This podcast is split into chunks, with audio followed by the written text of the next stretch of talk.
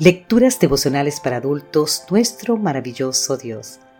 Cortesía del Departamento de Comunicaciones de la Iglesia Dentista del Séptimo Día Gascue, en Santo Domingo, capital de la República Dominicana.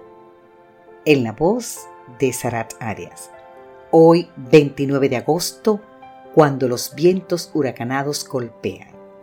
En el libro de Efesios, capítulo 5, versículo 25, nos dice: Maridos, amad a vuestras mujeres así como Cristo amó a la iglesia. Amar, escriben Haley y Mike Tucker, es una decisión que tomamos cada día. A simple vista, esta declaración pareciera ser muy obvia, pero no lo es, porque aquellas promesas que hicimos ante Dios de amar, honrar y proteger a nuestro cónyuge hasta que la muerte nos separe, debemos renovarlas cada día el problema se presenta cuando nos sacuden los vientos de la enfermedad y la adversidad. Cuenta Mike Tucker que un día se encontró con un hombre que había dedicado los últimos 10 años de su vida a cuidar de su esposa enferma. Esto lo puedes encontrar en el libro 35 Lemas para Matrimonios Felices en la página 31. Ella por sí misma no podía caminar, vestirse ni bañarse. Cuidar de ella de esa manera, le preguntó Mike, ¿no lo consumió a usted? Oh, no, dijo él con lágrimas en sus ojos. Consideré un honor haber estado a su lado cuando ella más me necesitó. Otro ejemplo ilustrativo lo dio Robertson McQuilkin al renunciar al cargo que durante 22 años había ejercido como presidente de Columbia Bible College and Seminary cuando a su esposa Muriel le diagnosticaron Alzheimer.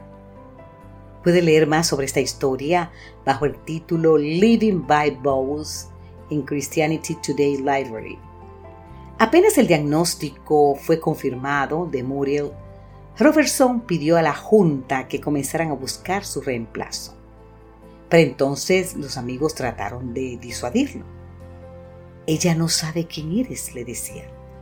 A lo cual él respondía, ella no sabe quién soy, pero yo sé quién es ella. Cuando debido a la firmeza de su decisión, la Junta le propuso que trabajara medio tiempo, él respondió, ¿no prometí yo hace 42 años que estaría a su lado en la salud y en la enfermedad hasta que la muerte nos separe?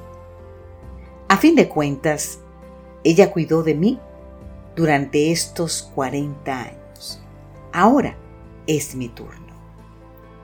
Querido amigo, querida amiga, si ahora mismo los vientos huracanados están golpeando a la puerta de tu matrimonio, si las gigantescas olas parecen devorarlo y por tu mente ha cruzado la idea de abandonar el barco, piensa en la promesa que un día hiciste ante Dios de amar, honrar y proteger a tu cónyuge en la enfermedad y en la salud hasta que la muerte los separe.